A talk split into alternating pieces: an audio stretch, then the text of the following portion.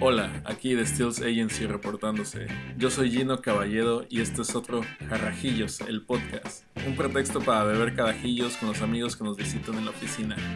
El día de hoy tenemos a nuestro amigo Freddy Co, un excelente fotógrafo de moda que ha sabido capitalizar su talento para llevarlo a diferentes partes del mundo. Pero bueno, dejemos que él nos cuente un poco más de su trabajo. Recuerden sintonizarnos todos los martes después de las 12 del día si es que esta pandemia nos lo permite. Hola, ¿cómo están? Bienvenidos a Jarrajillos, episodio no lo sabemos todavía.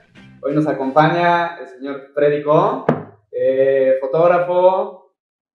Ahora sabemos que también estás metido en la meditación, amigo, definitivamente. ¿Cómo estás, Freddy? Muy bien, muy bien. Muchas gracias por la invitación a la charla. ¿Cómo, ¿Cómo te sientes? Bien, ¿eh? Bastante bien, bastante bien. Em, creo que independientemente de la situación en la que nos estamos encontrando en este momento, eh, tengo bastante energía, inclusive de antes, ¿no? Que en un estado normal no tenía. Yo creo que esto, esta situación me ha servido como para estar eh, rebuscando, evolucionando y, qué mejor esto para, yo creo que aprender de uno mismo Así que me, me está yendo bastante, bastante. Sí, tengo que decir que algo que... Tu licuado. Que sirvieron tu sopa. eh, güey, creo que algo que te caracteriza es que tienes, o sea, sin, sin ser como, como ñoño, siempre tienes un punto de vista bastante positivo. O siempre, siempre estás como viendo como la vuelta diferente de las cosas. Pues, oh, muchísimas gracias por, por esa perspectiva. La verdad es que yo hay algo que mm, siento que es como esta, esta, esta mezcla increíble. Salud. Salud, salud. No sé qué también está chocar vasos en, estas épocas. Ya lo editaremos. Ya está, ya está, ya está desinfectado todo esto. Sí, con alcohol. Pero yo creo que la, es eh, esa energía que mueve a las personas, que después a veces se nos olvida porque a mí, por supuesto que me ha tocado estar dentro del dark side, ¿no? Pero recuerdas por qué haces las cosas y yo creo que encontrar o reencontrar la pasión es importante. Pasa, y me pasó hace un tiempo que cuando yo inicié mi carrera, pues tienes esta hambre de conocimiento, no, sabes dónde estás yendo, solamente hay algo que te dice en tu interior, crea por aquí, ¿no? Y empiezas sin saber, esa, esa parte de experimentación te obliga a juntar gente, a investigar, a conocer, y hay una energía ahí que se mueve increíblemente bonita. Me llegó a pasar que después de que cumples como esos metas que tenías profesionalmente, sin querer sabiendo y sin querer ver que estaba yéndome a un lado medio raro, era, ahora, ¿por qué no me está dando el mismo, la misma energía esto que antes me daba mucha energía, ¿no? Y, y, vaya que el aprendizaje que he tenido es acerca de que nosotros estamos en constante cambio todo el tiempo. Y lo podemos ver en nuestros trabajos, lo podemos ver en los productos que realizamos. Y ese constante cambio hay que saberlo vislumbrar y aprender. Porque si vemos que nuestro camino va cambiando, debemos de saber hacia dónde dirigir nuestro cambio. Entonces, he aprendido yo que a través de estas circunstancias me he dedicado también a entrar un poco en esa introspección. Y yo creo que de ahí también sale esta parte de meditación y todo esto, porque eh, me ha ayudado a ver que desde fuera un poco y ver hacia dónde puedo ahora encontrar esta llama otra vez que se llama pasión. Entonces, dentro del arte que genero, veo algo y me inspira, entonces aprovecho esa inspiración para que me llene de energía y, y sin ningún problema hago todo lo posible para crearlo, pero no me cuesta trabajo. Pero en, yo, lo, yo lo comento con esta cuestión de pasión y ser fieles a la pasión, porque a veces eh, realizamos, no sé, trabajos o realizamos cosas por querer hacer lo que otras personas están haciendo o querer estar dentro de un medio, ¿sabes? pero no con el, la fiel em, llamado a, a, lo que tiene uno dentro. Y me pasa mucho con los workshops que he dado, que eh, muchas personas en, en, el aprendizaje se vuelven recreadores, ¿no? Pero pocos logran a, a irse en la parte de creadores. Y, y, creo que está bien, ¿no? O sea, yo, por ejemplo, cuando doy clase de, de foto, de hecho, yo soy de los que les dice que empiecen prácticamente imitando, ¿no? O sea, es, es como pues así tienes que aprender. El problema es cuando la gente se da cuenta que puede imitar cosas muy cabronas y en vez de intentar hacer algo propio, solo decide seguir imitando cosas. El problema es que hay gente que no se da cuenta. Sí, no, y también hay, hay gente que, que empieza imitando, que empieza imitando, que empieza imitando y lo evoluciona. Y ya, ya eso lo haces tuyo y, y eso como que lo, lo vas mutando a algo que tiene como ya más, Eso es un hecho. más alma tuya. Es que realmente la parte de ser eh, creador no precisamente tiene que ser, digo, somos creadores y somos nosotros que vivimos una experiencia desde niños y ninguna persona lo tiene más que tú, que vio y que ha vivido su vida. El problema ah, de la cuestión de la, la recreación es que por supuesto que sirve como un panorama didáctico para poder eh, desfragmentar lo que esa persona está haciendo, lo que tú estás viendo, lo desfragmentas y como método de estudio está increíble ver hacia cómo aprendes, ¿no?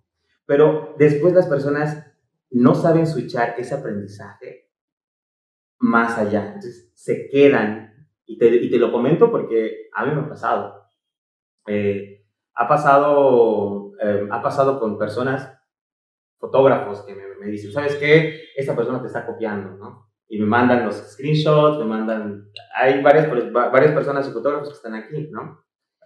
Sí, también un paréntesis para los que no conocen a Freddy, es un bastante, voy a decir famoso, o sea, yo creo que es bastante, no sé si famoso, pero reconocido, reconocido fotógrafo de, de moda y sobre todo porque tienes un estilo muy particular que, digo, más allá de, de- lo que es la producción, creo que también está en la post, ¿no?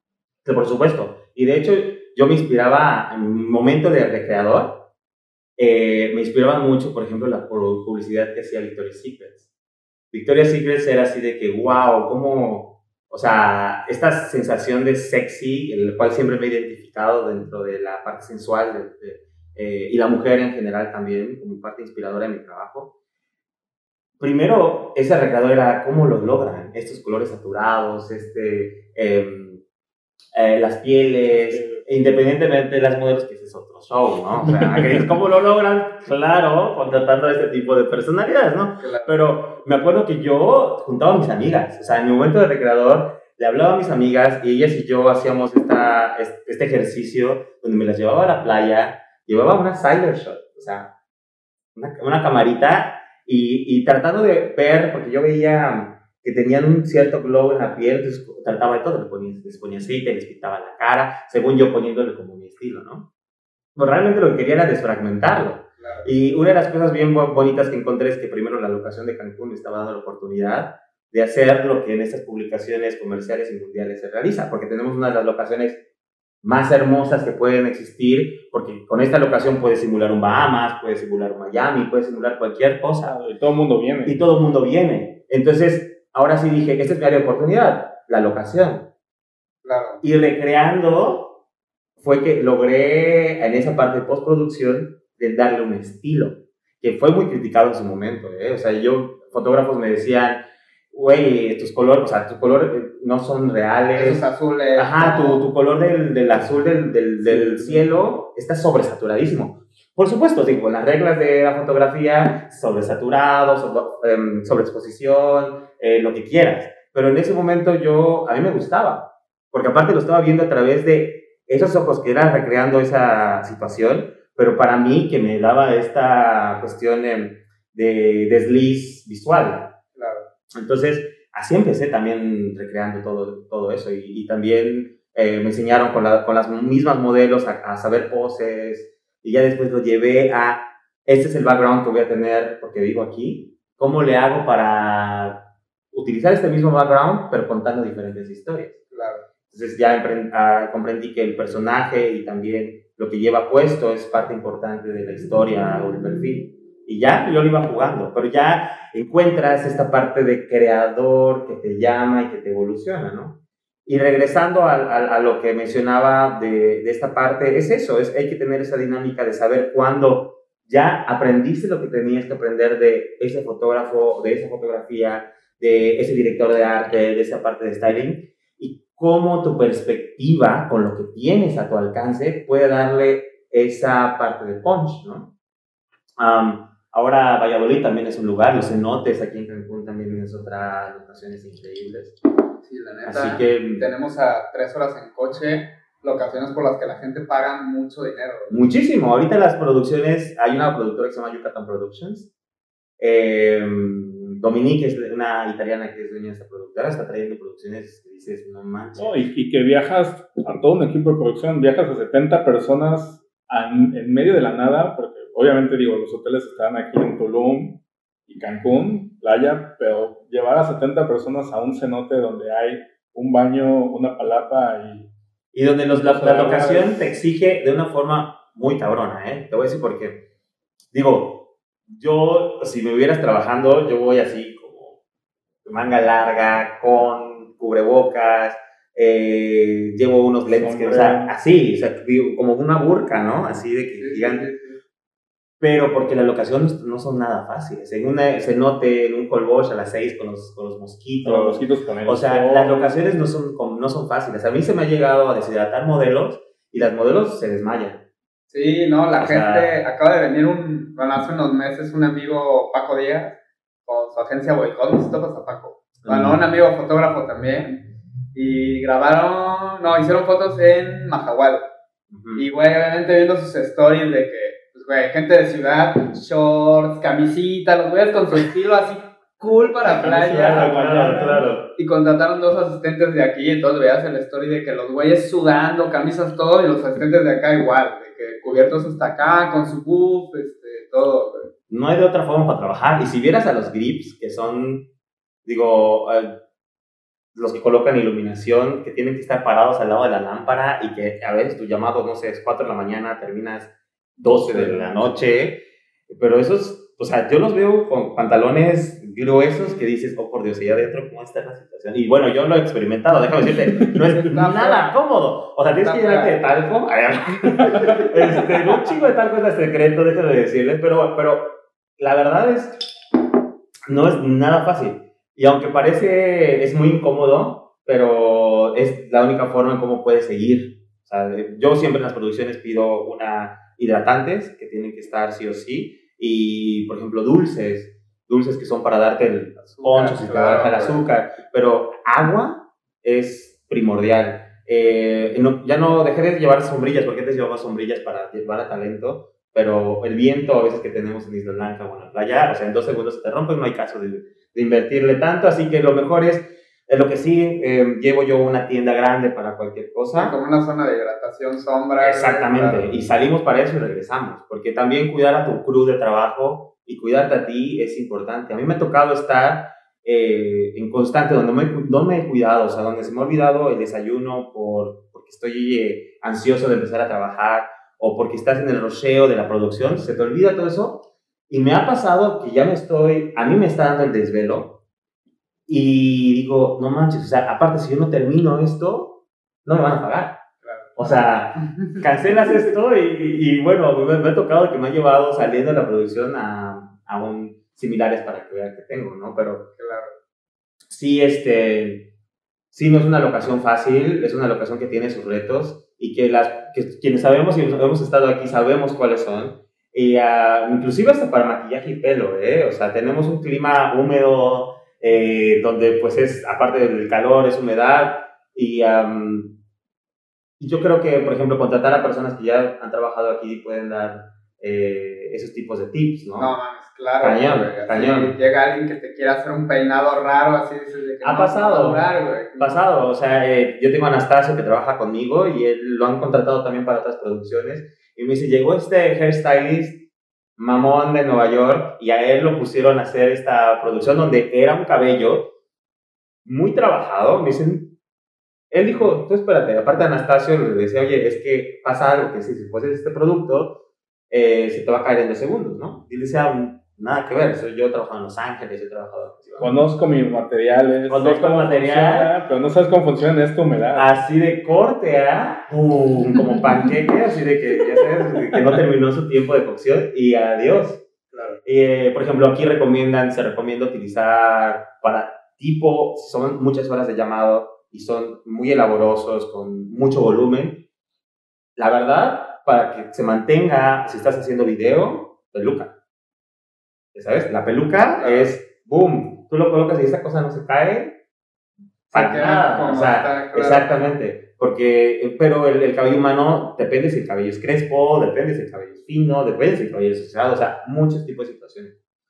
Y que también tiene su forma. Yo, en las, las fotos que hago, no sé si lo ven, pero casi todos están con un wet look o con un amarrado. Es que o con, es más fácil, ¿no? Es Porque, mucho más limpio. Claro. Y ese como el estilo que yo he encontrado donde se siente elegante, pero tampoco se siente tan Messi. Y me ha tocado tener estos, estos cabellos porque he pasado por ahí, que, por ejemplo, una Victoria Secret que es, que es como varias capas de cabello y están secos, ¿no? Pero el, al momento de editar eso, no manches. O sea, tienes que quitar todo, a veces eh, el, lo que tienen arriba, que son pelillos que se van, eh, cabellos que se quedan en los labios, en el ojo. O sea, editar todo eso es un trabajo increíblemente laborioso. Entonces, he optado por ciertos peinados que, que tengo en, en, en, producciones donde literal un wet look se ve elegante para mí, se ve este, limpio, da esta situación de frescura. Sí, funciona y a lo mejor funciona. lo que te iba a sumar otro tipo de peinado, todo, todo lo que te va a costar hacerlo, no, o sea, tampoco es que le vaya a sumar tantísimo no, a la foto. No, pero oye, ¿sabes cuántas veces después, no sé cuántos llevan ustedes para, para postproducción? Para mí una foto son como dos horas por fotografía en una postproducción. Y estoy hablando que parte de eso, mi hora primera es eh, corrección hacer color. corrección de color. Y la otra hora, si no es que me lleva un poco más, es quitar los detalles. Que los detalles para limpiar una piel. O sea, eh, lo, déjenme decirles, traje de baño requiere muchísimo tiempo de postproducción. Porque si tú llevas a una chica que está vestida, ¿no? O sea, está, tiene un catálogo de ropa, pues no pasa nada, está arrugado, ok, X pero la piel son vellos, son estrías, son lunares, no, y, no, sé y, y no hay morras que tengan, o sea, ninguna. Nos ha tocado ver ninguna. que, güey, estás ahí, la ves y dices, güey, qué chido, trajeron una modelo que está como bastante bien, Ninguna. ya cuando editas. Es bien chistoso luego cuando trabajas con los composites, es como, sí, con estas dos, tres modelos, y llegan y es como, Oye, pero eso te voy a decir una cosa. Yo por eso tengo una regla cuando hablo con las agencias. Eh, esa es regla ya primordial cuando yo estoy haciendo el casting. Sí o sí, las modelos deben de estar. Eh, las Polaroids ya no son una fidedigna, no. son fidedigna, ni los compost cards, porque los, como los agentes quieren vender al talento, tienen que realzan con una postproducción de maestros al, al, a, a las fotos, al, al, talento de las fotos. Pero a ver, a ver a las modelos chaparritas los utilizan angulares para deformar su cuerpo. Pero si yo voy a utilizar un 50, en, en, en ¿sabes? En, en, mi, en mi producción, la modelo se me hace así. Claro. Y el, el eh, ahora sí que el, el, el, tip es lo siguiente. Yo pido que me graben un video con el, el día, más bien la fecha el, que lo están haciendo. Entonces, ya vi el compo, le pido a su agente, mándame un video de la persona, de la chica o de la... De, de, de, de esta semana. Exactamente aquí hace, habla, bla, bla, bla, hace perfiles y cuerpo completo y video. Claro. No hay de otra, porque me ha pasado igual que tú. Inclusive, el problema fue que yo hice para una marca de cosméticos. Bueno, pues la modelo es muy guapa, pero llegó y tenía toda la cara llena de cicatrices, de, de acné, ¿no? El problema es que era video. Sí. ¿Sabes? Entonces, y eran cosméticos, eran de maquillaje. Claro. O sea, eran close-ups. O sea, eh, eh, pues habló, se habló la agencia, se le pidió una indemnización, que eso no era justo. De todas maneras, el día ya estaba pagado. A final de cuentas, las producciones graba, saben ¿no? que O sea- se graba, pero teníamos que encontrar una otra modelo en dos segundos. Se utilizó otro talento Claro. que no era realmente el, el, el show, porque esta persona la trajimos desde la Ciudad de México y tuvimos que improvisar con un talento local. Con la prima guapa de Ah, exactamente, con la que estaba disponible aparte en ese Claro. tiempo. O sea, eh, para esa hora y ahora, ¿no? O sea, en eso no es fácil, pero va a resolver, digo. Las producciones son también eso, ¿no? Y el, el problema es que la inversión que se hace, y para mí el talento es este 40% de tu valor total de tu, de, de tu imagen, si estás, si estás eh, como usando un perfil o contando una historia a través de una persona, es ese gigante eh, elemento que sí se ve Delish o no se ve Delish como lo quieres. Y yo como, como director, pues esos son O sea, si estoy pidiendo a una persona de este punto es porque es la historia que quiero contar. Es la forma como lo quiero contar. Te cambian a tu personaje, te cambian todo. Entonces, eh, el tip para quienes hacen casting y que no les va a pasar es eso. Y que utilicen, digo, la, la, la cámara del celular está hecha, ustedes lo saben, para, digo, los close-ups que te haces con tu celular, no manches, te haces delgado porque es un angular. Claro. Entonces, mínimo que le hagan un zoom, si lo van a hacer con el celular, que le hagan un zoom y con ese zoom a medias puedan hacer, ver más, más que nada la proporción del cuerpo. Porque inclusive me ha pasado que hay modelos que tienen un tiro muy largo y piernas muy cortas, aunque su, su altura es bastante Claro, buena. a la altura, de unos 75. Ajá, bueno, exactamente. Y cuando ves, es, eh, tienen la mezcla, es que mi mamá era tailandesa con mi comparación. O sea, se hacen como este, pues esta, este cuerpo que es diferente y que pues está complicado, porque a veces, y no lo digo por, mm, por menos- menospreciar a los cuerpos, sino es que a veces los diseñadores hacen para un cuerpo en específico, eh, Sí, el utilizan fitting no el te va. fitting, ajá, exactamente. Me ha pasado que a la modelo, para colocarse el traje de baño que es completo, que no son dos piezas, es como, ya no puedes tapar la parte de los pechos. O sea, Claro. entonces, ¿qué haces? Entonces, sí es importante, todo eso es importante. Y yo lo, lo hablo porque, bueno, ahorita con toda la cultura de, de, sí, deja las estrellas, bueno, ahorita estoy teniendo personas, clientes que me dicen, deja las estrellas en la modelo. Chido. Está padre porque está cambiando la parte comercial. Si yo eh, aprendí, digo, aprendimos todos porque veíamos la, la parte de los comerciales con un eh, estándar de empezaste- belleza. Empezaste con tus referencias, eran Victoria's Secret. Los Ángeles son así como más Exactamente, irreal. Exactamente, irreal, totalmente. Y son irreales, la verdad. Y, y también muestran lo irreal que es una persona que ya es por, de por sí guapa y todo lo que se tiene que hacer en postproducción después para, para Claro. aumentarle. Entonces, jamás, o sea, la verdad es que la publicidad, y ahí me incluyo, es una, una realidad falsa, es una realidad creada. Eh, ahora está buenísimo que, que, que- que estén inclusivos con, con los distintos tipos de cuerpo, con, con inclusive marcas que están, eh, personas que tienen este, este problema con tíos, también están haciendo ropa para este tipo de personas. O sea, eso está muy bonito.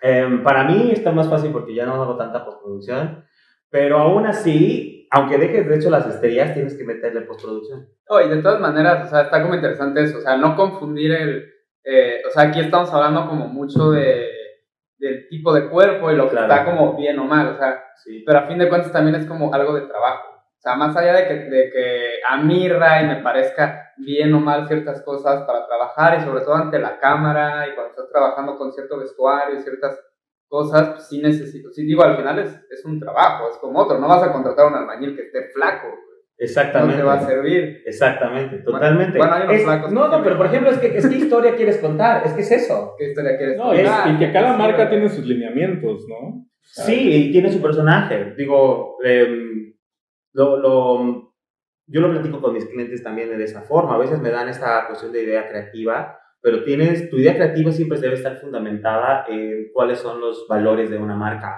¿Me explico cuál es su target, eh, cuáles son los, ahora sí, lo que quieren resaltar. Y a base de eso le propones un tipo de, de persona o, o le propones eh, a un talento. Por supuesto que los talentos, tú escoges a esta modelo increíble, em, que ha salido mucha publicidad, y tú la contratas y le hace este plus a tu, a tu, a tu marca. Y me pasó ahorita con una que se llama em, Beach and Beauty. Y estuvo padrísimo porque esta persona me dijo, ya la vi, están increíbles. O sea, aparte, lo puede pagar, pero me dijo, no me interesa. O sea, yo quiero personas reales. Ok. Y a mí me sirvió también como lección de que el mundo está cambiando.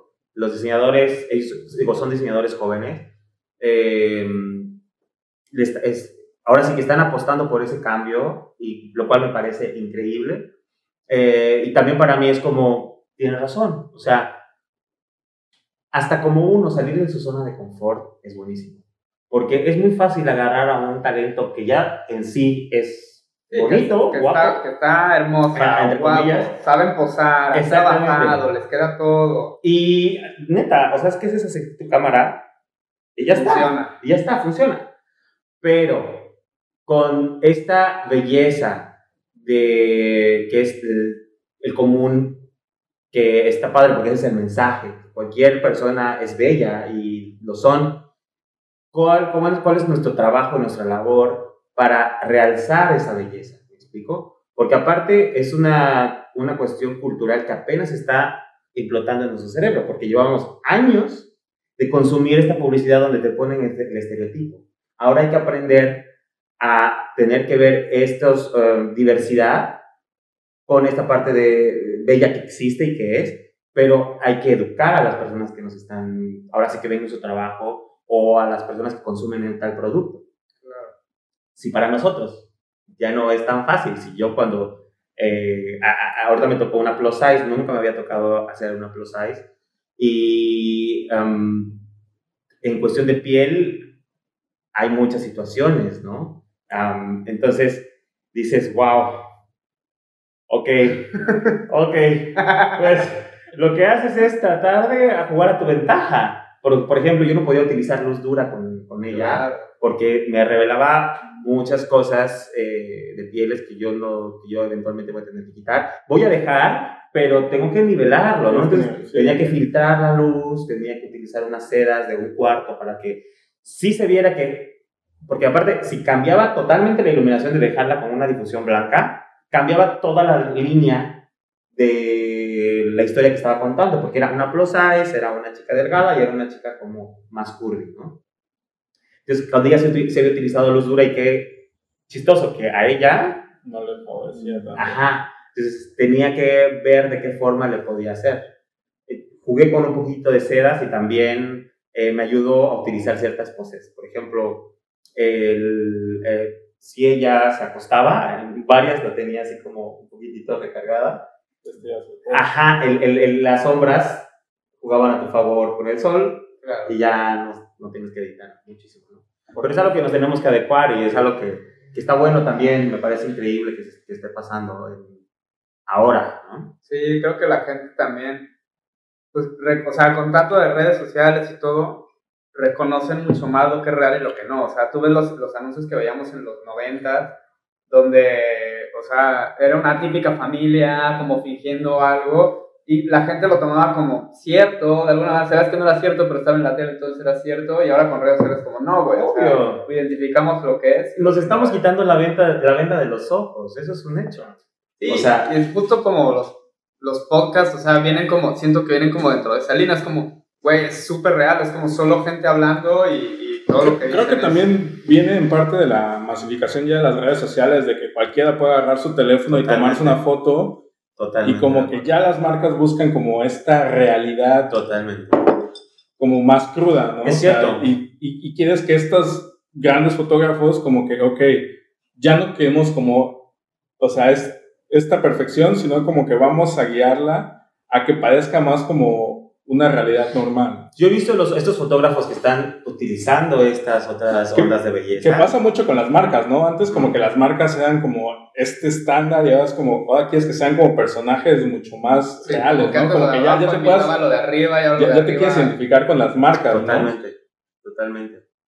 Yo, yo lo veo y aún así hay una postproducción, lo que comentabas. o sea, eventualmente eh, me, tocó ver una producción que hizo Mario Testino, una, un talento. en esta oficina vamos a Mario Testino. Entonces, él en Plus Size, y tú ves el BTS, por supuesto, le metieron, obviamente, la, la, la postproducción, ya un ojo ya está entrenado para ver ese tipo de características, y dices, wow, o sea, eh, más que a ti te ha tocado hacerlo y estando con cuerpos reales, aunque sea gordita, le metiste aquí a, la piel. Entonces estás hablando de, de, cuerpos, pero, ajá, le quitas las estrías, le quitas el, la celulitis. Sí, o aunque solo sea suavecito, o sea, queremos realidad, pero no tanta. No tanta. O sea, la gente es como, sí quiero realidad, pero no quiero tanta. Oye, algo que me llama la atención. Eh, definitivamente conocemos a Freddy fotógrafo, ahorita estuvimos hablando de Freddy director. Sabemos que ya viste el salto, ya empezaste a hacer también video, a hacer campañas. sí, mira, em, realmente eh, comprendí realmente la parte de, como dices, de fotógrafo, ya me había quedado un poco chico, porque el fotógrafo que cuando inició sí estaba este, esta, este persona agarrando su herramienta de trabajo y captando lo que llevaba en esta parte de pasión, ¿no? En el camino vienen a incluirse retos que van evolucionando, como hacer una producción, como eh, rentar una locación, cómo juntar tu equipo de trabajo, hacer que lleguen a la locación, eh, tener props, hacer arte. O sea, empezó a hacer, mm, a requerir mucho más tiempo porque la parte profesional pues fue creciendo, creciendo ¿no? Eh, los retos de hacer un comercial, me tocó en Mérida, que ha sido el club más grande que he tenido, que fuimos 35 personas en producción. Este, 35, 35 y yo no, yo no, aparte ni lo, ni lo plasmaba, pero él está entre los paramédicos, los runners, era, era video, entonces este, contraté a una persona para hacer la producción y ya gestionó todo. Entonces había un productor de piso para la ocasión, para productora en general, asistente, o sea, una, un, un show donde todas esas personas estaban ahí para que tú hagas o crees eh, ese mensaje a través de, de, Entonces ahí es donde descubres que el fotógrafo ya no es fotógrafo, ya se convierte en director. Sí, cobra sentido la palabra director, güey, porque aparte, normalmente cuando te ibas tú y hacías tus shootings en blanco, lo que sea, tú estabas pendiente de todo. Yo hacía maquillaje, yo hacía mi vestuario, yo peinaba la modelo, este, yo hacía absolutamente esto. Entonces, eh, digo, ahora tienes personas a las que contratas, el equipo de trabajo conmigo son increíbles, vamos rotando, pero son personas con las que saben el modelo de trabajo. Y, eh, y pues ya tienes que dirigir personas. Ya tienes que hacer un breakdown donde le tienes que informar a qué hora, cuándo salimos, cómo vamos a estar, los tienes que hacer su meeting para que estén eh, conscientes de cómo va a ser la producción, de que también su talento o su perspectiva también juegue porque te sirve, ¿no? Como les contaba, Tacho me va a decir, ese pelo no te va a funcionar. O sea, eso que estás creando, no te, o sea, ya lo he intentado. O sea, entonces, también ese, ese, esas personas que también van creciendo junto contigo, también van alimentando tu, tu experiencia.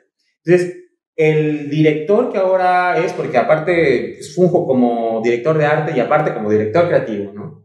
Y, es, y quiero hacer como énfasis en esta, en esta parte de los nombres, porque a mí me confundía mucho.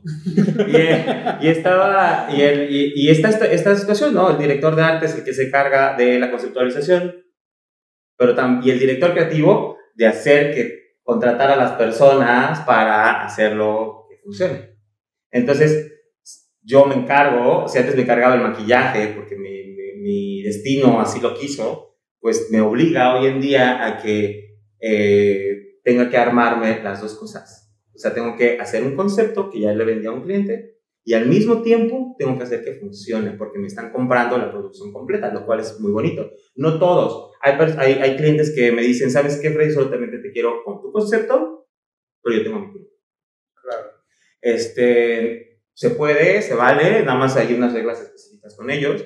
Eh, en las cuales no te, no te puedes hacer cargo porque ves que tu crew ya está en tu backup, o sea, tu crew ya está viendo lo que... Sí, hay ciertos elementos, hay ciertos ya, elementos que, ya van contigo. A la gente que está iniciando no sé si lo tienen. Entonces, como no sé si lo tienen, entonces, pues, por ejemplo, yo a mi cliente le digo, si tú no vas a contratar a mi persona de styling y esa ropa que tú vas a colocar ahí por tu gente sale arrugada, sale mal fiteada, yo no me voy a ser responsable. Claro. Porque eh, realmente estoy poniendo una persona especial para que haga y, y cómo a mí me gustan las cosas. Entonces, ya lo comprenden, lo saben, y cuando les toca hacer la, el, el que les cobras el extra de la postproducción, pues ya deciden hacerlo, pues ahora todo contigo, ¿no? Y, ver, y viendo, porque aparte no todo mundo está enfocado a la producción. O sea, hay maquillistas que no están, no tienen el entrenamiento para producción hay stylists que no tienen el entrenamiento para producción. Y el estar en producción, neta, es como warrior, o sea... Eh, no, y, quieres, o sea, a nosotros nos pasa que a veces cuando ellos ponen a la gente de producción, o sea, nosotros de todas maneras, o sea, es como, no te va a cobrar la producción, pero sí vamos a meter como en el presupuesto por lo menos un par de personas para, o sea, si es un shooting en agua, pues tenemos que hacer algo en agua, güey, yo voy a meter a mi buzo de seguridad, yo voy a meter a mi asistente, o sea, no hay, no hay persona que tú me pongas que me vaya a servir a mí en el sentido de que pues quieres saber que te van a responder, ¿no? Claro. En ese momento, claro, o sea, te sientes seguro. Al menos eh, yo igual, de la misma forma, teniendo un asistente de dirección, sabes que es el que puede tratar de mover. No, y que ya, ya, hay, ya hay un lenguaje hasta visual en el cual así de que te entiendes. No, y eso lo, lo, lo, ve con un cliente cuando ellos ya están, cuando ellos ven cómo es tu dinámica, eh, lo comprenden, porque aparte esa es la situación, se supone que nosotros nos contratan como, como bueno, cuando contratan mi servicio, eh, lo cual se me hace increíblemente trabajar así, ellos ven y sienten la seguridad que está todo bien.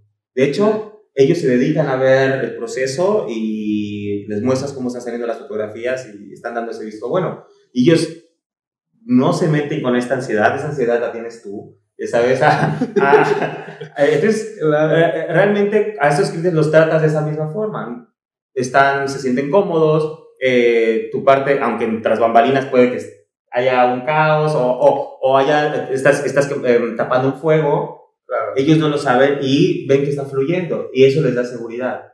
Em, digo, también va a que es chistoso porque para mí todo lo que haces en una preproducción es de hecho de las cosas más importantes que hay en la producción.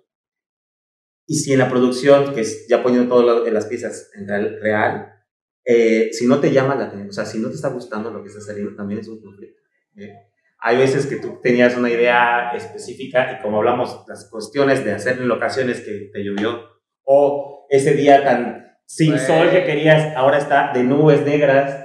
O sea, realmente tienes que sacar a tu show creativo y cambiar medio tu historia y también transformar y adaptarlo, ¿no? Creo, que, creo que eso es algo que mucha gente ve la locación de playa y es como, güey, Cancún, sol, arena y mar no. Pero, güey, cuando planeas una producción con 30 personas que vienen viajando de España, de Italia, y, y toda esa semana está lloviendo, es como, güey. Y es algo que no controlas porque en el Caribe podemos estar con un sol sin nubes y al día siguiente es una tormenta tropical. Sí, nosotros. Y aparte que te dice tu, tu cast de tiempo, va a estar todo toda la semana. Toda la semana. Exactamente, aquí no funciona ese tipo de show. Funciona, el, digo, hoy en día, cuando tienes una producción donde hay un income un gasto cañón, tú aseguras tu producción. Claro. Entonces, metes el seguro tu producción y hay como, si pasa por mal tiempo, pues te pagan. Entonces lo puedes cambiar de fecha y nadie pierde. Pero hay, no hay muchos clientes que quieren... Este, que tengan ese presupuesto. Que tengan ese presupuesto y aparte es de que al límite, porque digo, yo en mi experiencia siempre había estado como al límite. Ajá. Eh, y eventualmente les haces saber a tus clientes que estás literal con una moneda al aire para No, o cuando, cuando vas manejando a las 4 y media de la mañana y ves que no clarea, no clarea, exacto, no clarea, y es como... Y de repente a las 6.15 así como que ya está el sol allá atrás y... El mágico sol. A nosotros, sí, nosotros como que muchas veces hemos agendado, eh, cuando se puede, de que agendamos tres días ¿Por qué tres días así de, porque puede ser uno, digo, cuando no tienes un equipo muy grande, que es más bien como tu gente, así de, güey, sabemos que puede ser cualquiera de estos tres días. Te levantas a las 5 de la mañana, es como, está nublado. sí, claro. pero, pero, digo, yo sigo, digo, cuando hay presupuesto, que no muchas veces hay, eh, aunque lo, lo, propongo, ¿eh? O sea, sí, propongo el eh, miren, no quieren perder todo su dinero, sus vuelos de avión, hay quienes... Sí, cuando hay, cuando hay vuelos y hay cosas así, sí, y lo... Sí, si no, mira, yo, yo aparte tengo clientes que pagan sesiones personales conmigo. A ellos, eh, digo, a veces pagan su boleto para estar aquí, inclusive yo, yo lo hago, o sea, eh, aunque sea cuarto de hotel, me preparo con equipo de flashes y demás, entonces lo hacemos. O sea, el punto es eh, cómo lo resuelves. Y me ha tocado también estas zonas donde, pues, nublado. O sea, ¿qué haces con nublado? Pues, como les comentaba, utilizar los recursos que uno tiene. Gracias a Dios, ya con el tiempo, pues me he hecho de equipo donde con un flash puedo simular un sol. Entonces, juegas de que en un nicho casi de dos metros nada más, parece como que estuviera soleado y que es el verano. Y cuando ves alrededor, o sea, lo maquillas, ¿no? Le pones esta cosa, cortinas, le metes dos flashes para que parece que el sol está saliendo, entrando de la ventana. O sea, y cositas así que dices, va, funciona, pero eh, esos son mis planes B. Por ejemplo, empezaste aquí en Cancún.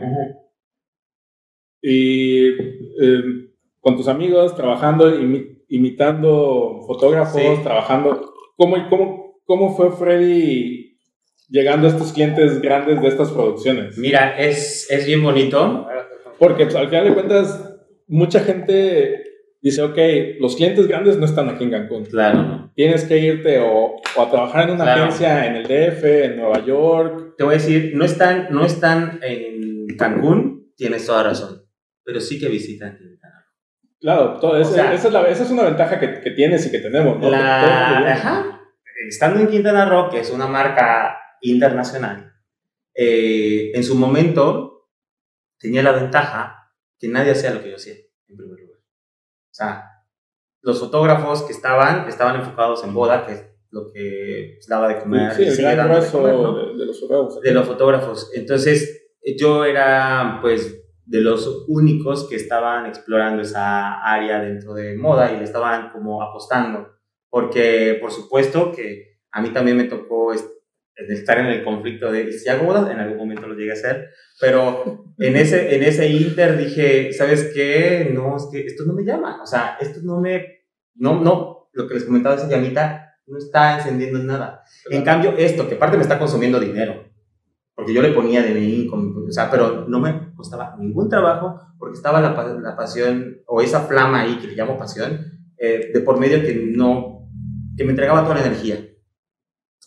A veces yo con mil pesos podía crear un set.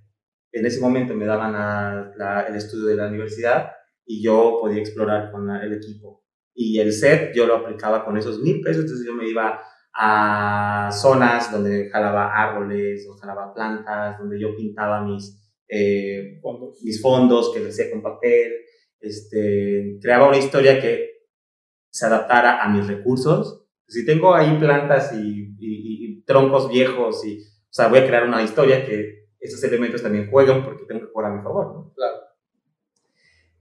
Y sin saberlo, o sea, porque nunca fue una estrategia que yo hice, simplemente estaba haciendo lo que les comentaba, haciendo algo que me estaba llamando muchísimo la atención y que estaba cumpliendo y solventando esa necesidad de crear. Y lo único que hacía era subir fotografías en Instagram. O sea, ese trabajo lo compartía. O sea, subía algo y lo compartía. Y, em, y aparte de eso, yo, eh, cuando salí de la universidad, yo trabajaba en un hotel como fotógrafo. Y en ese hotel este. Pues sí, es cierto. Ajá, en ese hotel eh, estaba chistoso porque era un hotel que era para personas jóvenes y era un nivel como alto, o sea, medio alto. Entonces, es, las personalidades del hotel eran, el tipo, típica característica eran eh, que se interesaban mucho por su cuerpo, les interesaba la moda, la parte fashion, porque el hotel era así. Entonces, el servicio que yo que dábamos que aparte era solamente tomamos las fotografías y ya está. Yo dije, aprovecho esto y, y aprovechaba si me tocaba una chica o un chico, que era la gran mayoría de las veces guapos, pues les hacía una sesión que me gustara, ¿no? Entonces les ponía a hacer eh, poses y demás que a veces se quedaban así, pero a mí me encantaba. Y yo tenía otro compañero con el que trabajaba. Entonces, poco a poco yo ya estaba yendo a sus habitaciones y era así de que yo elegía sus vestuarios, decía, no ponte esto, ya sé qué locación voy a utilizar. Entonces, eh, después, casi, casi... Creando un portafolio. Ajá, pero, o sea, aparte te, te, comento, Gino, no, nunca lo hice pretendiendo verde, o sea, aquí puedo encontrar mi nicho, ¿no? O sea, lo hice simplemente por el gusto de hacerlo, porque, o sea, esos eran elementos que necesitaba para que todavía mi foto estaría más débil. O sea, yo lo estaba viendo por mi fotografía. Le dije, si, si yo te pusiera, te coordinara tu vestuario con este tipo de cosas, güey. Entonces me presentaban su maleta y yo ahí buscaba. y estaba haciendo la dirección. exactamente, pero sin saberlo. O sea, nunca fue. Nunca fue como pensando, voy a hacer Pensando, no, no, no, nunca fue. Esto voy a entregar mi dirección, no, jamás. O sea, fue algo ahí que, que me, me estaba gustando. O sea, inclusive. Eh, como les comentaba, ya en la universidad estaba practicando, entonces solamente estaba llevando eso a que mi trabajo me gustara, porque estar de fotógrafo en un hotel, o sea, tiene sus cosas bonitas, pero pues al mismo tiempo no. Era, eras así de que polo blanca con shorts. Mira, te voy a decir ¿cuál esa situación. Foto está. Te voy a decir una cosa bien delish en ese aspecto. Yo estaba en contra de eso porque, por supuesto, en mi ego me estaba dando un poco de estoy saliendo de la universidad y aquí estoy, ¿no? Y yo hablé con el jefe, mi jefe en ese momento, y lo convencí. En primer grado le convencí que, convenciéndolo qué tipo de target estaba visitando este hotel y que nosotros deberíamos de representar a este hotel de la misma forma. Si somos fotógrafos, debemos estar como fotógrafos profesionales. Le vendí la idea y nos cambió el uniforme. Yo llevaba camisa, este, no, o sea, camisa blanca, eh, bermudas, pero yo lo, a- aparte de eso, ni me ponía lo, lo que me daban, yo me ponía mis, o sea, lo que para mí pareciera de y media, quisiera sentir profesional hasta cierto Claro. punto. Entonces, este, aparte de eso, em, yo incité, em, vamos a hacer estos books de, de, de fotografías como de moda, antes les poníamos eh, B-Fashion y cosas así. Entonces, porque eh, llegaban personas que aparte visitaban otra vez y volvían a requerir el servicio que tenían. Bueno, para no hacerles el cuento largo, a través de eso también conocí a varias personas que vieron esta, ahora sí que, eh, eh, estas fotografías que les habían gustado y una vez me hicieron la invitación de irme a trabajar en otro lugar. Y dije, esta vez fue en Nueva York, entonces yo dije, claro, por supuesto que sí. No tenía ni pasaporte, el punto es que este, pedí permiso en mi trabajo, las personas con las que yo estaba, mi jefe que se, llama, se llamaba Vincent Vanderberg, que él comprendía esta situación y les gustaba, aparte como tenía buenos reviews por parte de la labor que hacía, y eso no te lo digo fuera del ego, tengo personas que trabajaban junto conmigo y lo, o sea, esos cambios, lo bien nicho y aparte oficiaba junto conmigo, entonces resultó y me daban los permisos, o sea, me dijo, sí, vete la semana que quieres, o sea, solamente estuve en ese hotel dos años y después de eso me salí. Me salí porque empecé a, a tener esta parte de personas que requerían eso que yo estaba haciendo. Claro. Entonces, el, al final de cuentas, me voy a Nueva York, eh, hago mi producción increíble. Aparte, las personas que me contrataron, como les comenté, que maquillando de la camisa, el, todo el show, ellos pensaban que los fotógrafos de ahí sí eran 100% profesionales. Y no es que no lo fuera, simplemente es que si se van a otro hotel, te pueden encontrar otro tipo de personas y es el tipo de polo, donde tienen al perico aquí Exactamente. Entonces, ellos, está- ellos me hicieron la invitación, pero en esta situación de estoy contratando un fotógrafo profesional. Entonces, cuando llegué a Nueva York fue así. Me hicieron mi breakdown, una dieta de, de, de catering durante la semana que iba a estar, el hotel, al lado del estudio, o sea, delish. Claro. Y al final de cuentas, les gustó el trabajo que hice con ellos y ellos me consiguieron otros clientes. Entonces, este, ahora sí que eso atrajo a varias personas más. Me hicieron mi, una, para hacer catálogos ya, me empezaron a llamar para hacer catálogos de, de traje de baño porque era lo que estaba mandando todo el tiempo. Y, eh, y después de eso hice con una modelo bastante buena que llegó para ese catálogo y me hicieron la invitación para irme a Costa Rica para hacer una editorial. Eh, igual pensaron que era una persona más grande, pensaron que yo tenía como, no sé, 45 años, en ese momento yo tenía 27 años, 28 años. Eh, de hecho, se quedaron así sorprendidos de que, what the. O sea, cuando llegaste a Costa Rica. A Costa Rica. Hola, amigo. Sí soy yo. Exactamente. Y pues tenía mucho que ver. Digo, imagínate, yo, digo, yo también eh, me veía más niño en ese aspecto, o sea, la verdad. Y como te comento, había, yo aprendí de lo de Victoria Secret, que ya había aprendido todo ese tipo de show. En la mente de las personas veían que ese trabajo era una persona tal vez más experimentada y la experimentación la llevan a que es más grande, ¿no? Entonces, eh, si, yo no ponía ninguna fotografía mía, o sea, yo ponía solamente mi trabajo. Claro. Entonces, este, hice con esta, esta, esta editorial en Costa Rica y después me invitaron a Los Ángeles, después me invitaron a Miami y se fue así expandiendo la, la situación de esta persona le está haciendo estas fotografías a esta persona y modelos empezaron a querer hacer fotografía conmigo. Entonces, em, yo decía, porque bien mi maestro en el hotel, si algo me enseñó fue que todo esto tiene un tiempo, se cobra, bla, bla, bla. Entonces, modelos guapísimas, aunque sea modelo guapa, modelo que se le cobraba por hacer su book. Y ahí resultó también algo bien padre, porque las modelos empezaron a contratarme para hacer sus books, para poder entrar en agencias de, de um, americanas. Pero ya estamos hablando de un nivel. Ajá, ya había cruzado eso, pero yo aparte ni me daba cuenta. Ajá. Entonces, este, ellas veían que le hacían a, fotografías a, hice para tal marca, hice para tal editorial. Entonces, con él y aparte el estilo.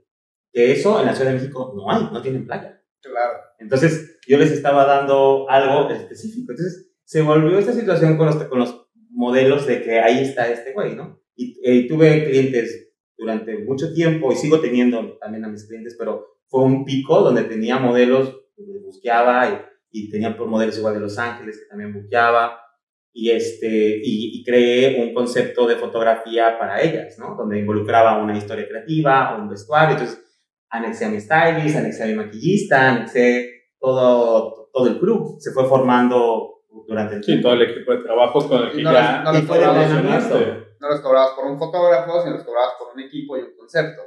Está chido. Exactamente.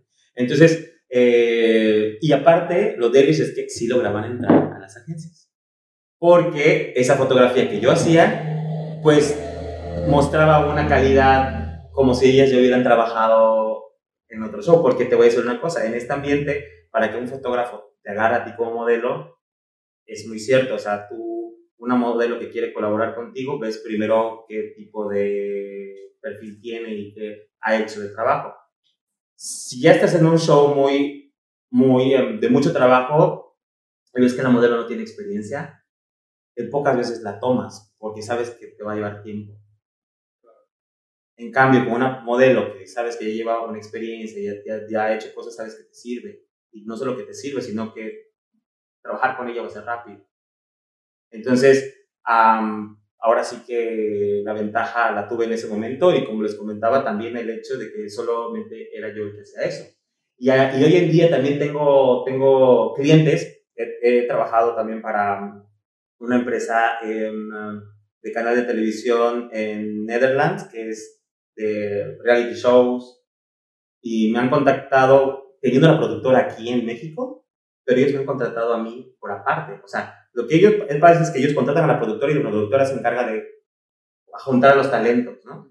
Pero ellos, por el director, me han contratado independiente y ha sido por lo mismo. Por esta parte de que llegan muchas personas aquí y que tienes una cierta popularidad que aparte yo no me daba cuenta hasta mucho después. O sea, y, y, hablas con ellos y te dicen, ¿sabes qué también pasa? Y me pasó ahorita con otra actriz, una cantante que, rusa, y fue, es que cuando buscar personas o fotógrafos aquí que estén enfocados a lo que queremos, encontraban así, o muy poquitos. Es lo que te iba a decir, ¿hay alguien que está haciendo esto ahorita? Mm. Mira, hay varias, hay varias personas hoy en día, sí, hay, hay muchas personas. Em, pero. Pero bueno, que lo estén haciendo como en este all around. Mira, que solamente se dediquen a eso, sí hay dos, tres. No es mucho, no es mucho. Entonces no había nadie. Ajá, ah, ya, ya, sí hay. Pues digo, tienen que pasar esos, esos derechos. Y está padrísimo que, que eso exista. Eh, lo que a mí me, me da de ventaja competitiva en ese aspecto es que los, los ven pero a mí yo tengo una carrera ya de 10 años. Entonces, al momento de ver como que esa carrera y ver también que eso involucra otra situación. No solamente el talento es importante, y eso lo aprendí después. El ser profesional es importante. Yo he perdido clientes al no poder cumplir con cuestiones profesionales las cuales ya me enseñaron por experiencia. Pero un cliente que puede ver tu trabajo y Delish pero no va a arriesgar una producción grande a una persona que no tenga ese tiempo profesional. Eso es algo que yo quería decir, o sea, porque cuando, cuando dijiste que tienes como a veces al cliente en la producción y el güey se siente como bastante tranquilo, o sea, creo que también, digo, a fin de cuentas como que siempre esto lo hacemos igual y como pensando en, en esa gente más joven que tiene como ganas de hacer cosas, ¿no? Y, Y, y creo que es importante como decir, o sea, esa confianza se da desde el tiempo que llegan y ven a tu equipo brandeados, así, todos con playeras de Freddy Co, todos con gorras, o sea, como ahí les da, ahí les da la situación de, ok, we're safe. Claro. Porque es, le acabo de invertir dinero y le acabo de hacer su pago. Mucho dinero, o sea, las producciones son mucho, mucho Le acabo de hacer su pago a esta persona que la estás haciendo un poco así. Sí. El, el, el, el show backup que tienes es pues, lo que subo, ¿no? Que clientes que, sí, trabajé, no hay, no hay ningún feed que digan, este me dejó mal, este no me entregó, bla, bla, bla, o sea, no hay esa situación. Eh, entonces, eso te, te, da un poco de respaldo, pero independientemente de eso, el, ese brandeo profesional, pero eso va ahí, eso por ejemplo ya para mí es vestir lo que ya es Claro. Pero la parte de poderles entregar un mood board, de poderles entregar una cotización bien hecha, desmenuzada, de vean dónde están sus incomes, cuál es el, contrato, este, de, de, esta respuesta bien, donde no es de amigo. O sea, yo, yo hago mis respuestas entre amigo, por, por gracias por confiar en nosotros, pero no cruzo esa línea hasta que los tengo enfrente. Y ves que se puede. Y me dan la apertura para hacerlo. ¿sabes? Entonces, en ese momento son un, cliente más y el, el, grupo en el que estoy igual. La verdad es que es muy bonito porque nosotros en, en, el trabajo somos... Cuando es un momento de trabajar, estamos trabajando, pero eso no te jacta de poder pasar bien. Porque aparte cada uno de nosotros está disfrutando todo esto. Entonces nos lo pasamos en esta parte de bromeo y demás. Eh, y eso también lo permea, permea a una persona. Y yo creo que esa es la evolución de em, esta parte profesional, porque sí, concuerdo que el profesional en una producción, sí señor, no señor, bla, bla y demás, ¿no? Pero también yo creo que es un, una cosa daily de un equipo de trabajo que lo disfruta y que lo pueda permearlo con otra persona, que donde tú, donde no vamos a bajar la calidad, donde vamos a seguir haciendo lo que hacemos, solamente que no tenemos que estar como tal rígido. Militares, ¿no? Que creo que antes era, antes, o sea, yo me acuerdo con las primeras producciones que asistí, de hecho, ni siquiera aquí en España, y, y era, un, y era un poco más así, como el fotógrafo en ese caso era así de que lo que diga es así, todos callados y todo. Y siento que, que ahorita no, y es, y es complicado, nosotros nos ha pasado que es complicado que la gente entienda, sobre todo los que, los que llegan a trabajar contigo, que entiendan cuándo se puede pendejear y cuando, o sea, porque todo el rato estás así, pendejeo, pero, pero serio. Pero sí, pendejeo, sí, pero sí. Serio. O sea, me ha pasado, y te voy a decir algo real. Eso se puede dar en grupos pequeños. Después comprendí por qué es el show de sí señor, no señor. Te voy a decir por qué. Porque todos estamos ahí para, un, un, para crear un producto. Pero el producto de quien es responsable es el director. ¿Qué pasa? Que a veces al director la gente, porque el creativo en ocasiones, me considero así, no soy este rígido. Comúnmente los cabrones son los asistentes de dirección, que son los que se encargan de poner mano dura si no, si no la estás haciendo bien, pero es porque se los olvida. Entonces, quieren, agarran confianza y en esa confianza pierden ese profesionalismo. Entonces, como que tienen, sienten que pueden ya dejar algunas cosas que se pueden ir y no nada. Relajarse. Relajarse. Y eso, eso está mal. Aparte, el ego de cada persona, si ven que es un director que no tiene tanto mano dura, güey, te lo estoy diciendo como director. O sea, el, el tener a un equipo de trabajo no es algo fácil. Especialmente que tienes que tener el respeto de tu equipo. Si tú no tienes el respeto de tu equipo, fácil se te suben, ¿eh? O sea, se te suben no en el hecho de, de no poder controlarlos, de, de, de, que te esperan el respeto es que no hagan bien su trabajo de que te falten al respeto es que no estén ahí con las necesidades que tienen que estar. Eso, eso es la falta de respeto. Entonces, yo lo hago con un equipo donde ya trabajé mucho y saben cómo es mi situación. Pero con, con gente que no, sí tienes que ponerle. Y también puedes sentir cuando le están. O sea, me ha pasado, yo he contratado asistentes eh, cuando mis asistentes no han podido, y los asistentes, al ver a una chica ahí guapa, pues lo primero que hacen es acercarse con ella y platicar. O sea, eso no se hace. O sea, claro. o sea, eso tú no lo puedes hacer. No puedes agarrar con el talento. ¿Qué tal si su gente está ahí? O sea, eso no se hace. Entonces, son cosas que no entienden, pero eh, digo, yo trabajo con un crew chico. Con un crew grande entiendo el por qué. Sí entiendo el por qué. Porque aparte hay ocasiones donde tu, el tiempo de las personas, o sea, que no estoy haciendo nada. Entonces dices, ah, pues no pasa nada que aquí me eche la hueva y... Checo mi WhatsApp rápido. Ajá, y en no dos segundos, sí. Sí, no, bueno, pero creo que ya en un equipo grande pues ya tienes como a varios directores Sí, que están viendo que eso. están viendo y que ya re- responden a una persona. O sea, ya como Sí. que la jerarquía se va dividiendo. Sí. Pero sí. en equipos pequeños sí es, creo que es más fácil perder el control, pero también es como mucho más fácil tener ese respeto y que todas las personas estén como al pendiente Sí. de, de su misión, ¿no? Esa es, esa es la otra parte que la, de ser director te enseña, porque antes yo no lo sabía. Y te voy a decir una cosa, también tenía a, a equipos donde veías que ya podían tener la facilidad de estar en su teléfono, no ver el, el trabajo, Claro. o sea, y dices, no, a ver, Freddy, o sea, también tienes que aprender cómo ser eh, director en ese aspecto, porque en esta temporada, mientras están estas horas de trabajo, yo estoy dirigiendo, entonces tienen que darme el respeto. Ya después, mira, somos amigos, está, está Delis, pero saber diferenciarlo, ¿no? Claro, cuando trabajas con un equipo pequeño que en el que ya llevas años trabajando, también ya diferencias, ¿no? O sea, como cuando, te hablo serio, es como, ok, aquí necesitamos resolver esto y, ok, ni, ni, Sí, y no ni es me, personal. ni- ajá, ni me enojo porque, o sea, sé que es- hay que resolver esto y ya después es como el jijiji, jajaja, Sí, tú ¿no? solo O sea, sabes como cuando que- le estás cagando, o sea, cuando, cuando agarra y, y, te ven feo y es como, ah, claro, le estaba cagando, güey, ya Sí. voy a poner atención. Sí, o sea, no, como no, que ni te enojas, sí, ni es- reclamas. Es, es, es parte de, y creo que es, es vas Es parte creando de ese- quienes ese lo saben. sí. Hay quienes no. Ese es el problema. Los Hay que no, quienes no se dan cuenta. No que se dan cuenta, pero no se dan cuenta porque no son conscientes. Y les hablas más estricto y, hacen, y se enojan, y se hacen todo de mala enojan, y hacen, gana. y hacen de mala gana y eso. Entonces Sí. dices, esos no los quiero. obvio. Y así también pasa con el talento, ¿eh? Y, y también vas depurando tu equipo de trabajo, o sea, dices que ya no vuelvo a trabajar con él, vas llamando a alguien más. O, pero, o también creas estas reglas, porque eventualmente, ¿qué tal si no tienes a esas personas? Claro, Entonces tienes, yo sí lo he hecho, yo por ejemplo ahorita estoy haciendo como procesos donde si esta persona es nueva, tengo una hoja de, de lista de equipo y esta lista de equipo, o sea, tiene que hacerme doble check, check de salida, check de entrada, check que esté acomodado absolutamente todo, o sea, son hojas de procedimientos para personas nuevas claro. y al mismo tiempo les cantas la cartilla, ¿no? Les cantas la cartilla de esto no se puede, no se puede tomar fotografías en mi cuadro, no se puede esto, no se puede lo otro, no puedes hablar con talento. O sea, porque entiendes que no tienen mucha experiencia.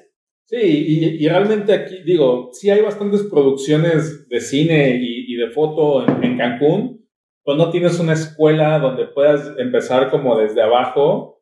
desde- Y, y puedas ir evolucionando. O sea, como que muchas veces entras porque nece- necesitas a alguien y jalas a tu amigo que no está haciendo Me ha nada. pasado igual también, ¿eh? O sea, así también he aprendido. O sea, Claro, muchos hemos estado en esa y te situación. voy a decir también, este, esto es chistoso porque a veces las personas piensan que, digo, que esto es divertido. O sea, es divertido, por supuesto que es divertido, pero tienes que tener ese gen de eso que te gusta hacer. Claro. Y hay personas que están yendo por el simplemente ser espectadores de lo que ahí pasa detrás de. Entonces no saben cuál, eh, ese- esa dinámica de jerarquías, esa dinámica de respeto de trabajo, o sea, no la tienen. Entonces están, ellos están viendo un show. No, o, o de que alguien lo, lo ve en un behind the scenes y. Claro. "Güey, está- Ah, sí, claro. están para allá. Claro. Pero son 12, 15 No horas de trabajo que no se ven en, en, en esos clips de 3 minutos. Y ¿no? es, y es militarizado, y es fuerte físicamente. O sea, neta es una, un, un trabajo físico que Yo, realizas yo- en ese yo local. lo decía con gente que nos está apoyando así de que desayunen bien, porque Es probablemente importantísimo. no, no sabe, no sabe, lo, lo decías hace rato, ¿no? Así de que se te olvida desayunar, pero no sabes cuándo va a ser tu próxima comida. Sí. O sea, si por algún error o algo Eh, extra o... Sí, tienes que saltarte la de la comida, así de que no sabes a qué horas vas a acabar. Totalmente. Y es como Traiga traje de baño siempre. Es bien importante. Aunque no te lo pidan. siempre Mira, yo de tengo, yo para ir a locación otro par de en playa, calcetines. en, en locación en playa encontré mi outfit así beige, ¿no? Porque claro que siempre he querido, pues, dar buen, buena imagen, ¿no? Entonces, pero no funciona. O sea, en un show de playa está cabrón, pero encontré una forma. O sea, ahora yo estoy yendo con estos, unos como tipo leggings de ejercicio, ¿ok? una tela, jeans. una tela que no está tan brillosa, porque también eso digo. Eh, sobre, ese, sobre eso me pongo un traje de baño, sobre ese me pongo una eh, ¿Un camisa, como playera de manga larga. No es de esas pegadas, es como suave, pero es dry fit. Ok, sí. Eh, mi mascada y una gorra. Entonces, está delish porque te puedes meter al mar o a la alberca o sudas, pero en primer lugar tu, cuerpo se siente fresco porque pasa el aire y sientes el aire. Y aparte te puedes meter y en dos segundos se te secas. Entonces, ah, ya ahí, neta, ese, ese, ese outfit me ha servido y aunque parece que voy a ir a, a dar clases de surf o cositas así, es el que más me ha acomodado. No, pero Y- se ve cool, aparte pareces como ninja, ¿no? Una cosa así. sí, sí. Sí, el, el chiste también es que combinen colores, ¿no? Porque luego traes uno de cada color y es como... Bueno, déjame decirte ahí, hay una situación. Yo pido y el- el- la cuestión del negro, ¿no? Y el negro, yo utilizo mucho la luz del sol. A veces la persona que está al lado mío, eh, haciendo el rebote, o sea, el asistente está haciendo el rebote de sol, tiene una playera Sí, no, es, verde fluorescente, ¿no? o sea, eso no puede... En el sol, ¡pluf! o sea, quieras o no, trans- Ese, ese, ese color me ha rebota. tocado, me sí. ha tocado ver de que, oh my god, la piel de la modelo está verde. O en los lentes. En los lentes, O sea, que, exactamente. que, que ves al, al tipo ahí. así de- Exactamente. Entonces, todo eso te afecta y ves, pues ni modo, chicos. Ya tampoco me gustaría estar en negro porque aparte consumes el, el sol, entonces se calienta. Pero ni modos. O sea, Vamos a hacer una pausa. Bueno, eh, para retomar, o sea, yo creo que, es como súper interesante, como todo lo que estás diciendo ahorita del outfit, y que de alguna manera nos regresa a cuando trabajabas en un hotel y tú solo buscaste como tu propio uniforme y tú solo buscaste verte profesional, o sea, sabiendo que o sea, al final la imagen de marca va como en todos lados. Y, y también hay como mucha gente que es como que siente de que como todavía no está ahí donde le gustaría estar, entonces todavía no actúa como así de que no, porque ahorita trabajo en un hotel y si te hubieras quedado tú con eso, igual nunca estarías donde estás ahorita. La verdad es que, digo, está increíble. Algo que me hubiera gustado eh, tener también es esa idea de tener la estrategia. Am, nunca lo hice, inclusive hasta la misma foto. sea, La foto nunca la pensé como, quiero ser fotógrafo, ya sabes. Realmente no fue así, pero a lo que yo voy es que, y vuelvo otra vez a, a- a retomar lo que men- mencionaba, solamente las cosas que están hechas con esta energía increíble que no te está costando trabajo, donde eres fiel a ti mismo y no quieres aparentar absolutamente nada a nadie, sino eres legítimamente tú, trae bondades que no sabes a dónde te llevan y comúnmente esas bondades son a que quieres más. Comentaba, esta situación de constante transformación que tenemos, te dice, ajá, ya lo cumpliste, ¿y ahora qué quieres? Y después, yo, yo en mi cabeza, cuando lograba, de que ya tengo, ay, mis buquecitos con las modelos. Bueno, pero quiero más. O sea, veo que estoy haciendo esto con las chicas y me está dando dinero. Eh, ¿Cómo? Aparte, digo, aparte, el backup lo tengo de la universidad. O sea, la universidad también te enseña que lo tuyo es un show profesional.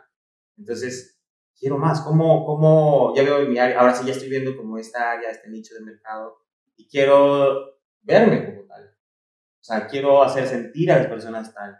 Porque aparte, estás promocionando que eres esta persona que está haciendo este producto, el cual me siento. Entonces, empiezas a cambiar tú, hasta sin querer queriendo, pero te vas creyendo todo esto que te va entregando solamente por el hecho de ser fiel a lo que crees. Creo que este concepto que sobre todo ahorita está, está sonando mucho el effortless, ¿no? Que tú dijiste como Ujú. sin esfuerzo. O sea, no quiere decir que effortless es que no haya dolor ahí atrás, que no haya sufrimiento, que no haya trabajo.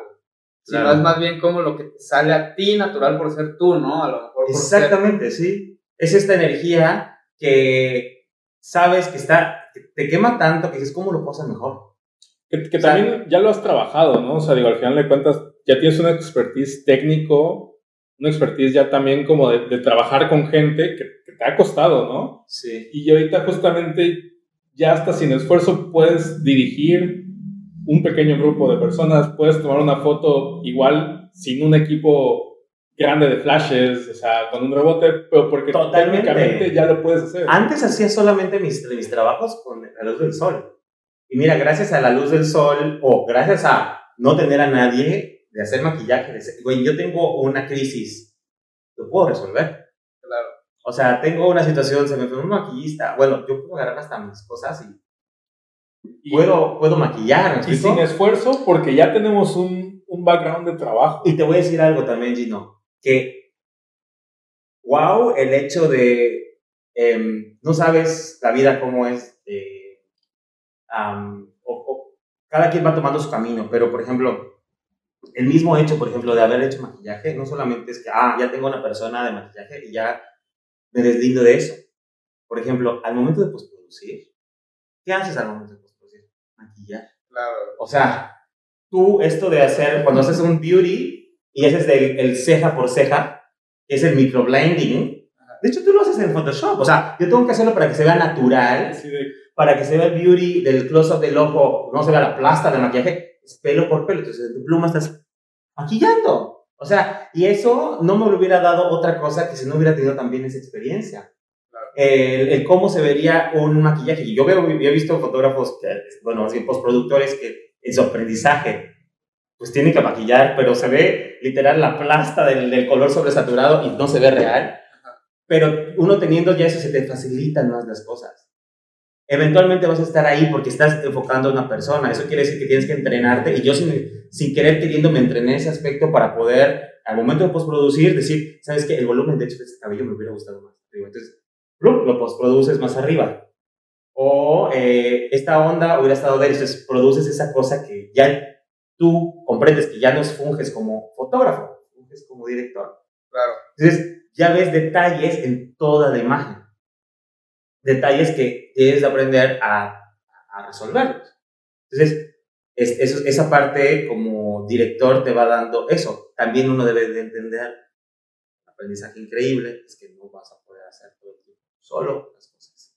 Que necesitas un equipo de trabajo que no solamente te haga el backup de hacer su labor, sino de que ellos están aprendiendo y dejarlos también ser hasta cierto punto.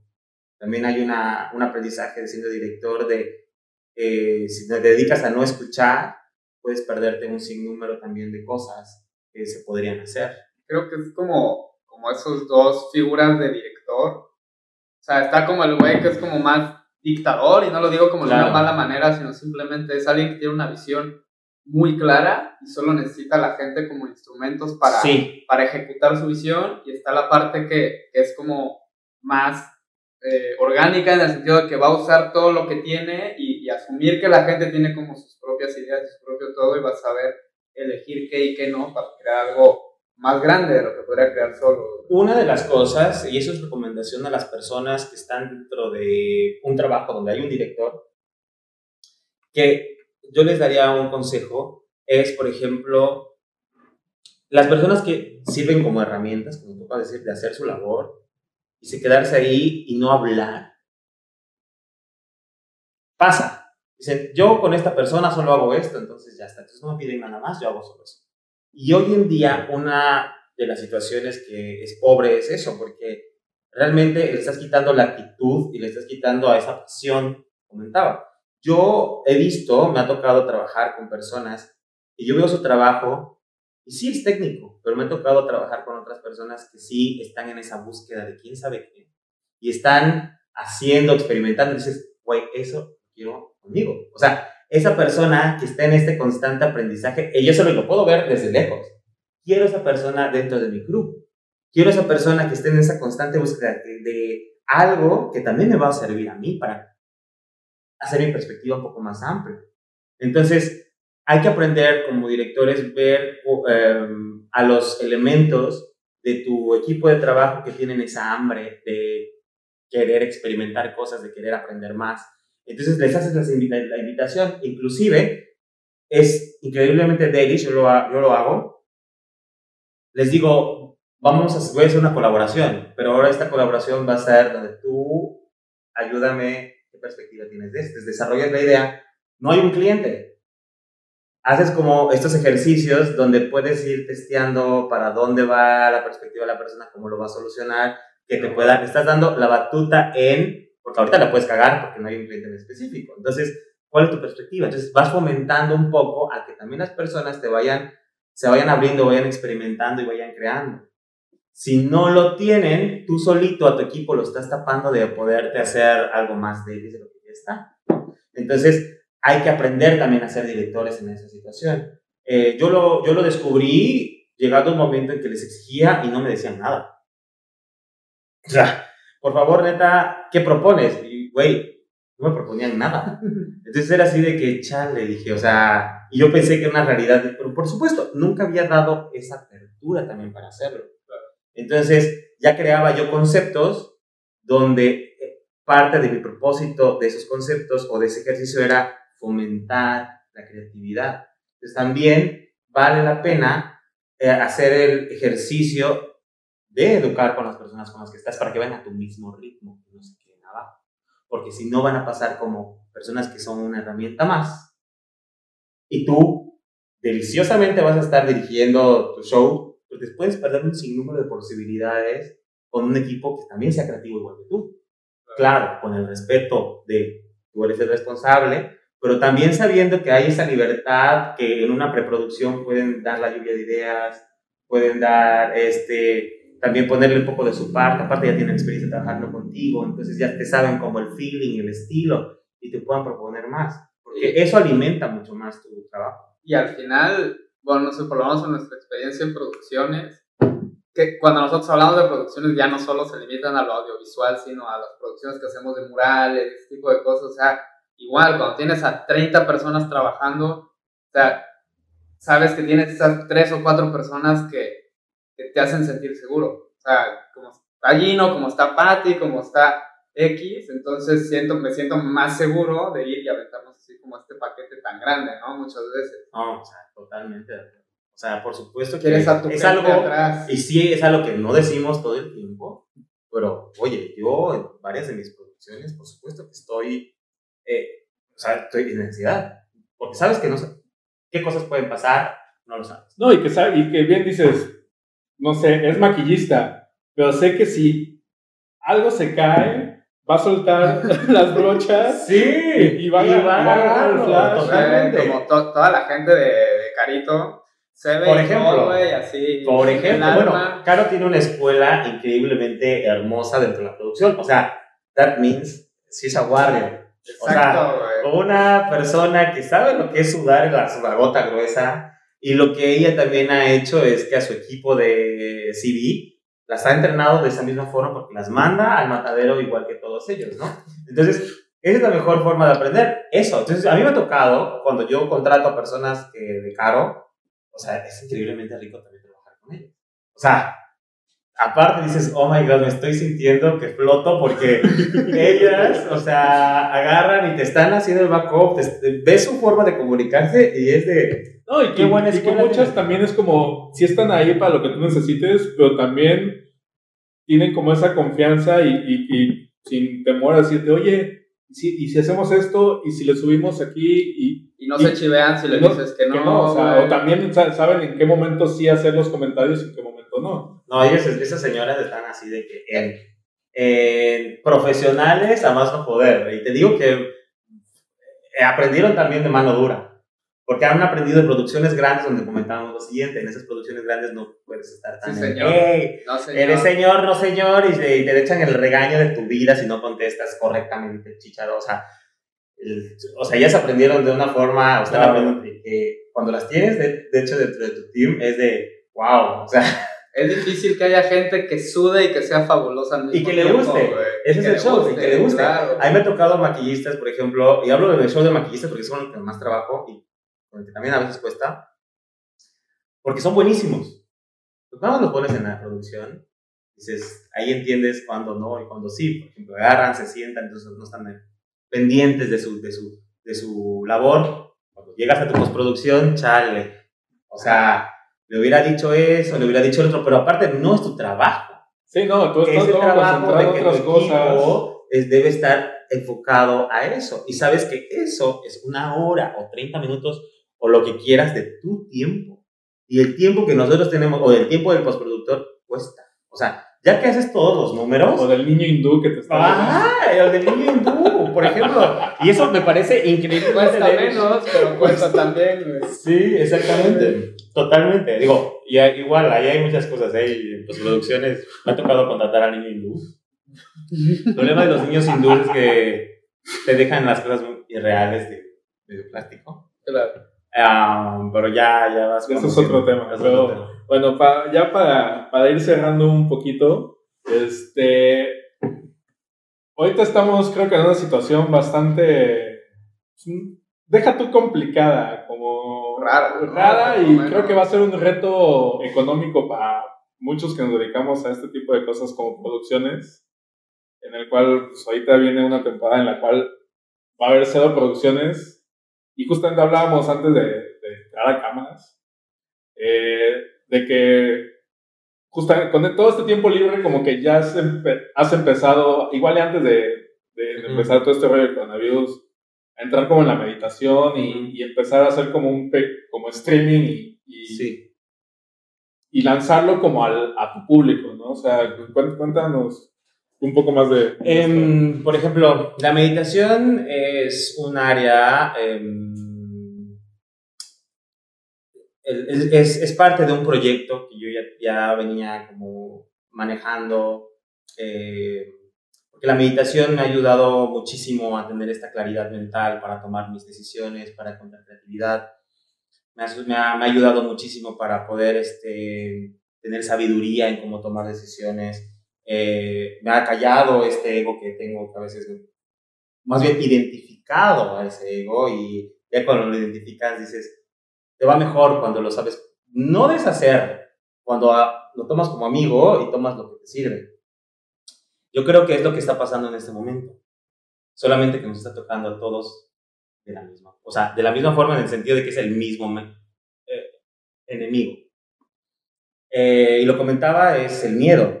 O sea, yo creo que el miedo es el que está, el que viene, es el maestro que se nos presenta en esta temporada y que agarra a todo mundo. O sea, viene a enseñarlos, enseñarles a absolutamente todo el mundo. Entonces, o este miedo lo tomas como lo que es, que para mí es un maestro para poder salir de tu zona de confort y adaptarte, o es un maestro que te va a llevar hasta tu dark side, hasta que tomes conciencia de la situación y empiece a fluir otro tipo de energía, pero el bottom puede ser de cualquiera de distinta forma. Gracias a, a estos procesos que yo ya he hecho durante todo este tiempo y, y esta, um, estoy tratando de llevar mi labor de fotógrafo combinada con esta área. En algún momento o en otra charla les voy a comentar, es un producto que estoy armando, pero decidí hacer las meditaciones por dos situaciones. Empecé a hacer la meditación, una para poder poner mi granito de arena en lo que estoy viendo que hacia dónde va todo esto. Y va en, ahora sí que a transformarnos a, la, a, a, to, a todo mundo y nos está presentando nuestras oscuridades. Entonces, yo que ya he pasado de alguna forma por ahí y este recurso es el que me ha ayudado, entonces lo tomé como, si esto me ayuda a mí, puede ayudar a otras personas. Entonces, eh, lo estoy haciendo de manera libre en ese streaming para que las personas puedan eh, tener un espacio. ¿Cuál es el efecto? Quién sabe. Pero lo que sí es que la intención de esas meditaciones están enfocadas a poder tener un poco más de claridad, están enfocadas a dar luz, están enfocadas con una intención de amor y de cariño, y están enfocadas a poderte calmar un poquitito la mente y poder tener un poco más de claridad. Es, ese es el granito de arena que estoy poniendo con esas meditaciones. Y también de entrenarme, porque es un área donde nunca había experimentado el poder guiar una meditación. Lo he hecho anteriormente, pero no en un show de streaming donde tengo que adecuar cuestiones técnicas para que esto suceda. ¿no? Estoy aprendiendo. Lo que sí es que este maestro me está diciendo, va, sea un guía, porque ya te enseñé cómo este, este método, entonces lo estoy compartiendo. Por otro lado, me está dando seguridad también. Seguridad hablo en cuestión de estar en una cámara, de poder hablar, de poder aparte... Digo, si antes era un director, más bien soy un director con un crew de personas, estoy tomando la responsabilidad también de ser un director como para más personas, entonces ahí lleva una responsabilidad y también una responsabilidad en la cual debe tener coherencia conmigo mismo y yo estoy consciente de eso. ¿no? De que también lo tengo, digo, todos somos humanos y caemos, pero sé que si es algo que estoy promoviendo, es algo que también tiene que influir en mi vida constante.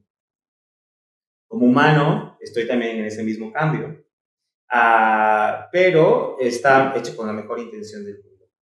Estoy haciendo los streamings también como Freddy fotógrafo, que también, si lo ves, está permeando todas esas áreas. Al final de cuentas, el cambio es en general, pues todo va a estar cambiando a tu alrededor. Eh, yo creo que el adaptarnos a un sistema mucho más técnico virtual nos está poniendo en que sí se puede hacer las cosas, en que la enseñanza para todos nosotros es, si este miedo te paraliza, entonces estamos perdiendo. Este miedo debe ser, al contrario, esa flama que haga que tu pasión haga algo. Si este miedo logra paralizarte y no pensar y quedarte en tu mente de todo lo que va a pasar, que aparte son pensamientos de futuro, o sea, mm, son pensamientos que te pueden comer pensando cosas que ni siquiera han pasado. Lo único que habla de nosotros ahorita es cómo nos comportamos ante esta situación, qué decisiones tomamos ante esta situación, y eso forma un carácter. Y forma un carácter eh, tanto tú como, persona, como profesional. Eh, entonces estamos entrenando esa disciplina, estamos entrenando poder tener esa responsabilidad, estamos entrenando ese fuego y poder, mm, de cierta forma, imagínate, estamos transformando algo malo a algo bueno. Imagínate aplicar eso en otras áreas de nuestra vida, donde estamos percibiendo que estos miedos pueden ser amigos también. No son enemigos como lo estamos tomando, son, pueden ser un amigo para poder adaptarte. Eso quiere decir que no, no tengas las precauciones que un miedo debe tener, sino es cómo agarras a este aprendizaje y lo tomas a tu conveniencia. Tiene una situación, no puedes abrazar, no puedes salir, ok, entiendo, pero ¿cómo puedo ser amigo de esto? que me está pidiendo está en casa. Pues en primer lugar, hacer la aceptación de que vas a tener que estar en casa. Eso es un hecho.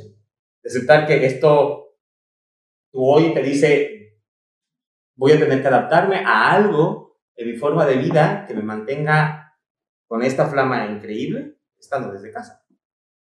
Sí, y el mundo, hay un mundo virtual ahí afuera que te puede dar una oportunidad de sentirte en otro lugar sin tener que salir, que esa es la adaptación que todo mundo está tratando de hacer en estos días. Es cómo a través de las herramientas puedo hacer que las personas no se sientan en cuatro paredes. ¿Cómo puedo hacer que esas personas puedan seguir una rutina, puedan seguir su disciplina o puedan seguir el darse un espacio? Puedas, al menos yo a través de la meditación trato de llevarte a otro lugar que no sea tu casa. Y ¿no? O sea, yo, yo, yo lo hago y me siento bien rico. sí, y creo que de alguna manera, digo,